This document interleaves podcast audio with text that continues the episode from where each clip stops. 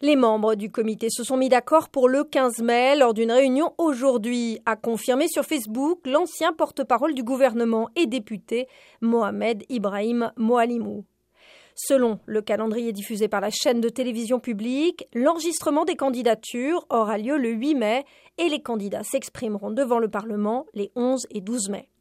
En Somalie, le président est élu par les députés et sénateurs. Un candidat doit rassembler au moins les deux tiers des voix, soit 184 voix.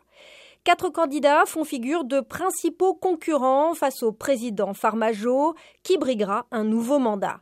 Ses deux prédécesseurs, Hassan Sheikh Mohamoud et Sharif Sheikh Ahmed, son ancien Premier ministre, Hassan Ali Kher, ainsi que le président de la région du Puntland, Saïd Abdoulaye Dani.